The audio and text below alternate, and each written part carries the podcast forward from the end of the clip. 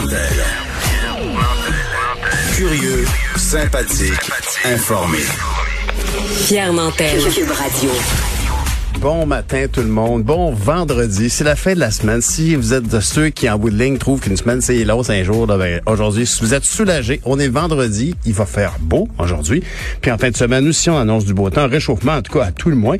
Un temps euh, avec des percées de soleil pour samedi. Dimanche de la pluie. Mais garde, il en faut de la pluie pour faire pousser cette végétation. On est content. Bonjour Maude Boutet. Salut Pierre. Salut. La Alors- pluie sous forme de pluie, c'est correct. Sous forme de neige, un petit peu Oui, moins. hier d'ailleurs, cet après hier après-midi, je sais pas si vous avez vu ça, mais moi en tout cas, j'ai vu à un moment donné, il y avait un nuage, une tempête de neige gigantesque. Oui. Heureusement, ça s'est arrêté en bout de quelques minutes, mais. On a eu peur. Oui, tout à fait. Alors, la grosse nouvelle, c'est qu'en bout de ligne, tout le monde hier qui faisait des gorges chaudes sur le fait qu'il fallait fermer les frontières au vol arrivant de l'Inde. Euh, le- on a demandé aussi le Brésil. On a eu des résultats sur l'Inde et le Pakistan, qui est un pays voisin. Exactement. Donc, euh, durant la journée, là, les députés au fédéral avaient adopté quand même à l'unanimité, oui, une motion du bloc euh, québécois qui réclamait justement la suspension de certains vols à l'international. À 17 heures, on a eu droit à une conférence de presse donc du gouvernement Trudeau, le plusieurs ministres qui étaient présents en Zoom. Le Zoom qui a eu Oh là là. difficultés. C'était c'était pas facile pour Ben, une grosse annonce commencé- comme ça. je pense que ça a commencé par les cheveux puis les motifs du veston du ministre. Puis après ça, on a perdu un bon bout, ça a complètement coupé. Mais euh, bref, Ouais. tout ça pour dire que justement, là, les vols qui sont en provenance, tu l'as dit, de l'Inde du Pakistan, qui euh, vont être, euh, qui vont arrêter d'atterrir au Canada pendant au moins 30 jours. On comprend qu'on pourrait euh, réévaluer la situation après ça, puis déterminer si oui ou non, ben, on décide euh, de rouvrir les frontières aériennes euh, du pays. Sinon, euh, donc, ce sont tous les vols privés, commerciaux qui arrivent de ces pays-là, mais aussi, euh, mais on exclut en fait euh, les vols de cargo là, qui vont rester autorisés à atterrir pour l'approvisionnement parce qu'on a quand même euh, des biens qui nous viennent de l'Inde qui sont essentiels. Tout à fait. Par exemple, des vaccins. On sait que là, on va en, on va en avoir euh, un million de, de moins qui étaient on les comprend, hein, vraiment. On comprend très bien la situation là-bas est épouvantable. Là, Euh, on est vraiment dans des chiffres astronomiques. Ils ont battu les records 332 000. mondiaux. Mais en même temps aussi, ils sont combien? Ils sont 1,4 milliard, si je me trompe pas. Fait que c'est normal qu'ils aient des gros chiffres. Il paraît qu'au prorata, le facteur là de, de- épidémiologique actuellement est supérieur en Ontario à l'Inde. Euh, OK. C'est pas, ben, tu sais, comme per capita, évidemment, là, pas, pas en quantité euh, absolue. Mais on comprend qu'ils veulent, euh, qu'ils veulent garder des vaccins. Ben, certainement. Puis d'ailleurs, comme l'a si bien dit Sophie Thibault, un moment donné, en fermant son bulletin de nouvelles, elle avait dit, on sera pas en sécurité tant qu'on sera pas tous en sécurité. Parce que si on laisse la bactérie ou le, le virus muter dans d'autres endroits, ultimement, ça va revenir. On va se retrouver les culottes à terre, c'est ce que de le dire. C'est ça, puis c'est un peu inquiétant aussi de lire dans le journal de Montréal ce matin, page 4, qu'il y a certains passagers qui sont exemptés de tests de dépistage contre leur gré. Il y a un Français qui raconte, lui, est étudiant, puis il est arrivé à Montréal sans trop de difficultés. Et on lui a dit, ben non, t'es pas dans la bonne file, va dans l'autre. Et il a été complètement exempté de tests de dépistage, ce qui est obligatoire à l'arrivée. Puis lui avait déjà réservé pour son hôtel, donc il a pris un taxi, est allé à l'hôtel pour faire sa quarantaine. Euh, il y a une maman aussi là qui, qui raconte qu'elle et sa fille, euh, qu'elle en fait devait se faire euh, dépister là après le, le 10 jours, était pas nécessairement obligée de faire sa quarantaine. On comprend qu'il y a des gens qui en sont exemptés, Euh, mais beaucoup se demandent ben ben pourquoi? Ben, c'est au ça. final, parce que peu importe tu es parti du pays pour quelle raison, ta quarantaine devrait être obligatoire. Il y a rien qui exclut que parce que tu es allé pour des raisons humanitaires, par exemple, euh, tu peux pas ramener le virus. C'est pas comme ça que ça marche. Ben non, ben non, tout le monde peut rapporter le virus. Donc c'est vrai que la mesure là, bon, peut-être qu'effectivement fermer les vols, c'était la bonne chose, mais la, la restriction, la- le sérieux de la quarantaine, la vérification, tout ça, c'est certainement encore plus important, puisqu'on a bien vu que ça existe ces mesures-là, les quarantaines et tout ça. Théoriquement, ça devrait fonctionner, et très clairement, on a beaucoup de cas du variant qui sont arrivés euh, récemment.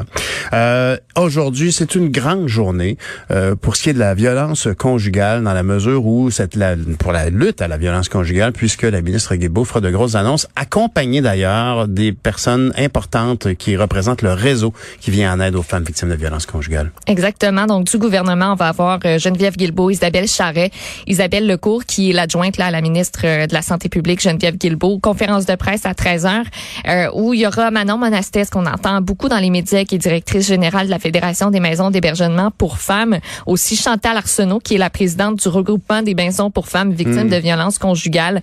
On en est rendu à 10 féminicides cette année. C'est pas banal. C'est à peu près le même nombre qu'on a eu dans toute l'année dernière. On était à 12 l'année dernière au grand complet. Là, on est juste rendu passe, à hein. avril. Il y a quelque chose qui se passe en effet. Euh, au budget, on avait dit être déçu de ce qui avait été annoncé ou justement pas annoncé. Là, il y a, il y a une des intervenantes qui va d'ailleurs être de- au point de presse là, qui disait que c'était carrément juste des miettes ce qu'on avait annoncé. Donc aujourd'hui, on va dévoiler un montant supplémentaire de 223 millions de dollars sur cinq ans. Euh, C'est la presse qui a les détails euh, ce matin. Sur ce montant-là, on a 90 millions pour les maisons d'hébergement pour femmes. L'argent qui va aussi servir à rehausser les services d'aide destinés aux hommes, à créer des équipes spécialisées en violence conjugale dans les corps policiers, augmenter aussi la prévention, notamment dans les communautés autochtones, puis finalement soutenir les maisons de deuxième étape, ces maisons-là qui permettent aux femmes de se reconstruire après tout ça. Donc, euh, annonce à 13 heures super importante. Le taux d'occupation est à 100 Ah. dans les maisons d'hébergement. Les maisons refusent près de 10 000 demandes d'hébergement chaque année parce qu'on manque de place selon la fédération. Et que dire aussi des, des groupes qui viennent en aide aux hommes violents, qui ont des listes d'attente interminables. Donc, euh, c'est une belle nouvelle. Espérons en tout cas là, que ça va se concrétiser rapidement. De l'argent, c'est bien, mais le fait que les deux personnes soient là, des regroupements de, pour- qui viennent en aide aux femmes victimes de violences, ça, c'est très rassurant parce qu'on voit que c'est bon signal. sanctionné par le Mm. milieu qui intervient sur le terrain.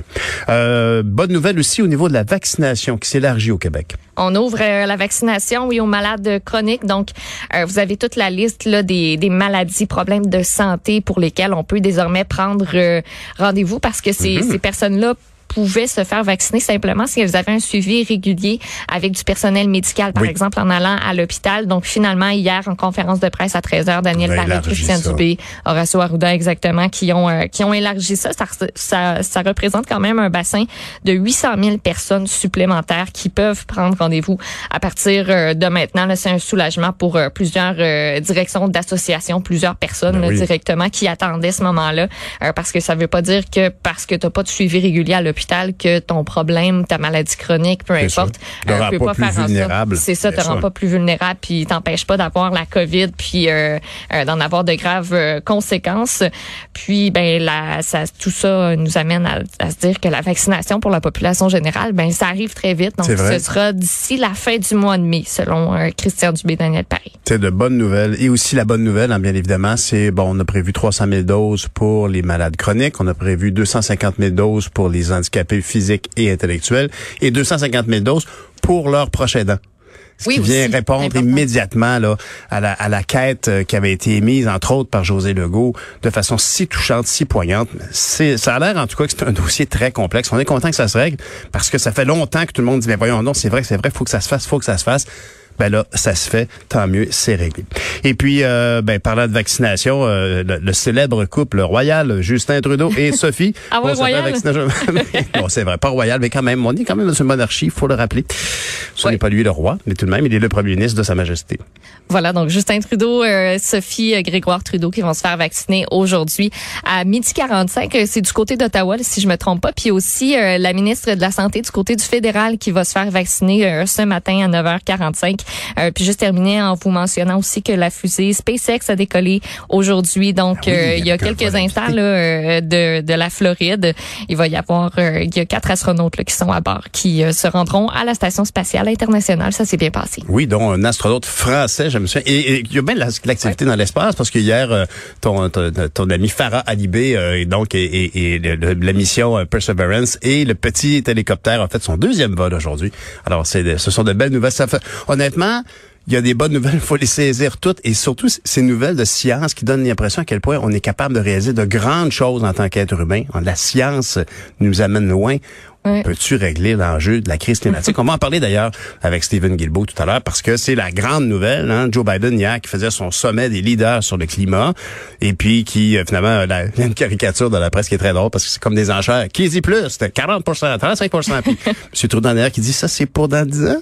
Mais c'est vrai que c'est un, un va grand falloir les respecter. C'est bon de le dire, mais il va falloir le faire. Exactement. Alors, on en parle tout à l'heure avec Stephen Guilbeault. C'est clair que la- le fait que le, premier, le pré- président américain voit cette réalité-là comme une priorité, ça change la donne. C'est quand même notre gros voisin, juste en dessous au sud. Hein? Fait que, merci Maud. Bye Bonne bye, bonne journée.